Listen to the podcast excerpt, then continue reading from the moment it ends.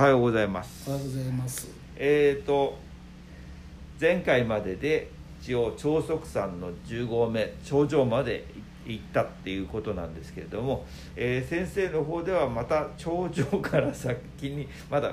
別の峰があるということでそちらのご紹介も今回させていただけるということなんでよろしくお願いします。えーっと10合目のただただ赤岩に経というのでまあ基本的に終わってるといえば終わってるんですねこの長足山登頂のためのマップは。ただえー10合目のただただ赤岩に経緯するというものを体得し味わい使いこなしていただくと分かりますがこれはあー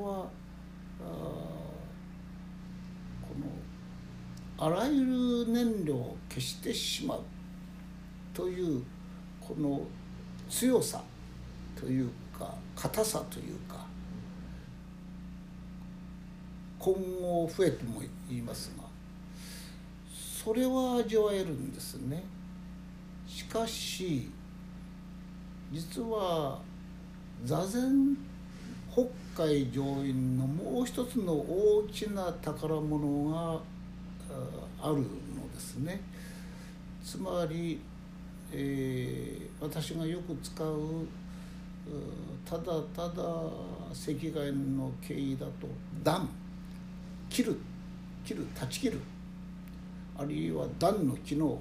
これは味わえる。これは最高に味わえる。仕方なんですが。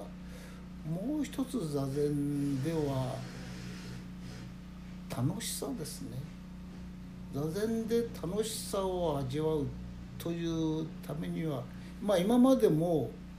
風ですね。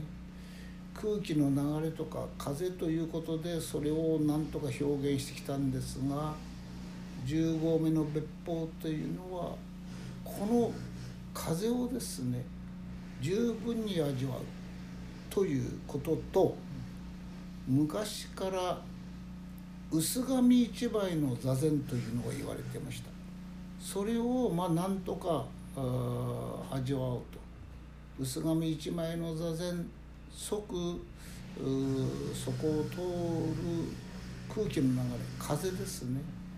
これを味わってもらうということで10合目の別法として、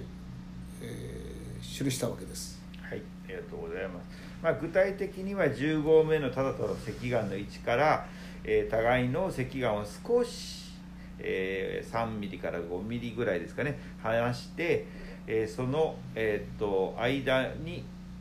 え流れる風を感じる。という形でそれを、まあ、先生が薄紙一枚の座禅という形で定義されているということでよろしいですか？そうですね。この最初は少し話すんですがそれが味わえれればまた赤岩に行って経緯してその赤岩の前にかすかに広がっている。そこから風がですね上下する、え先ほど前にもやりましたが赤岩に経由することによってそこから呼吸が出入りしますがこの呼吸が下がっていくに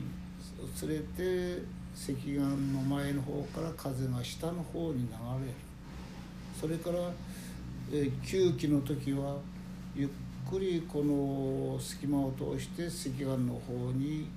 向かって風を感じる。この赤岩からの下上の赤岩への風の流れですね。これをなんとか感じていただきたいということです。ただこれはなかなか難しいのでうん方法としましてはですね、えー赤岩から風がですね左手の、えー第二子第三子第四子第五子へとゆっくりこう下降する風が左手の第二子第三子第四子第五子への指の頭ですねその辺の冷たさを感じられるとそれが少し味わえられると思います。なかなかこれは難しくて私も、えー今まであはっきりこれあ薄紙一枚だ一枚のあの感覚だなってつかめたのが本当に 2, 2回か3回ぐらいしかないと思うんですけどもいろいろな条件体の条件精神的な条件や周りの環境が整った時に不思議とこの3ミリから5ミリ離すとか離さないとかっていうんじゃなくてつかず離れずで本当にあ今薄紙1枚だってこの感覚だっていうのが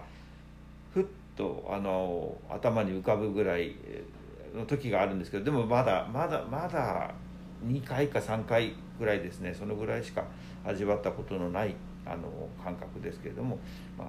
別法としてこういうのがあるということですかね。はいはい、えっ、とこれの意味は、えーただただ石岩だとさっき言いましたように段段または段の機能を味わうんですがこれは風の感覚を通して楽しさですね、この風の感覚がなぜ楽しさにつながるのかというのは、えーまた説明が難しいんでそれを置いてきますが、えー白隠禅師の作られた句ですね「物もな物もたぬたもとは軽し夕涼み」という。何にも持ってなくてただただ風に吹かれて夕方夕涼みに出ていくというこれにつながるものですから、えー物を持たない楽しさ。まあ現代人はなかなか味わいにくいんですけども物を捨ててしまう。この何にも持ってない楽しさですね。それを風を通して味わう。そういう意味ではこの15名鉄砲も重要な意味を持ってると思います。あの道元禅師が座禅のことを安楽の訪問ってよく言いますけどもどちらかというと,、えー、と座禅っていうと足を組み手を組みじっと動かないで動いたらあの警察で叩かれるということで 我慢比べのイメージが一般の方々は強いと思いますけどきちんとした座禅ができればきっと体がリラックスしたり気持ちが整ったりやはり道元禅師言われるように安楽の訪問なんだろうなとはなんとなくあの分かり始めてきたところですけれどもえーっとまあこの、えーっと別法を通して先生があの言われたその楽しさ楽しさっていうのはなかなか座禅で楽しいっていう感覚をあのご指導いただける機会はないかと思うんですけれどもここのところはやっぱりこのあのオーターメソッドの一つの特徴でもあるのかなと思うんですけれども。いや太田メソッドの特徴というよりも座禅というものはそういうものを含んでるとうんいうふうに思思った方がいいですね。ですからそれを究明するえー技法としてうん。お示ししてるんであって、うん。昔からの禅の先達方はそれをやっぱり究明されてきたわけですね、ただそれをいろんな形で残されたんですが現代人に少しでも分かりやすいという視点で、まあ、私は、えー翻訳し直したとこういうことだろうと思いますね。はい、はいえーこれでまあ別法も終わりで、えーいよいよこの長足さんの、えー、とガイドマップのあのとあのインタビューも終了なんですが最後に先生のほか何か。いや最後というかもう一つ、ん。あの時間は大丈夫ですか？大丈夫です。はい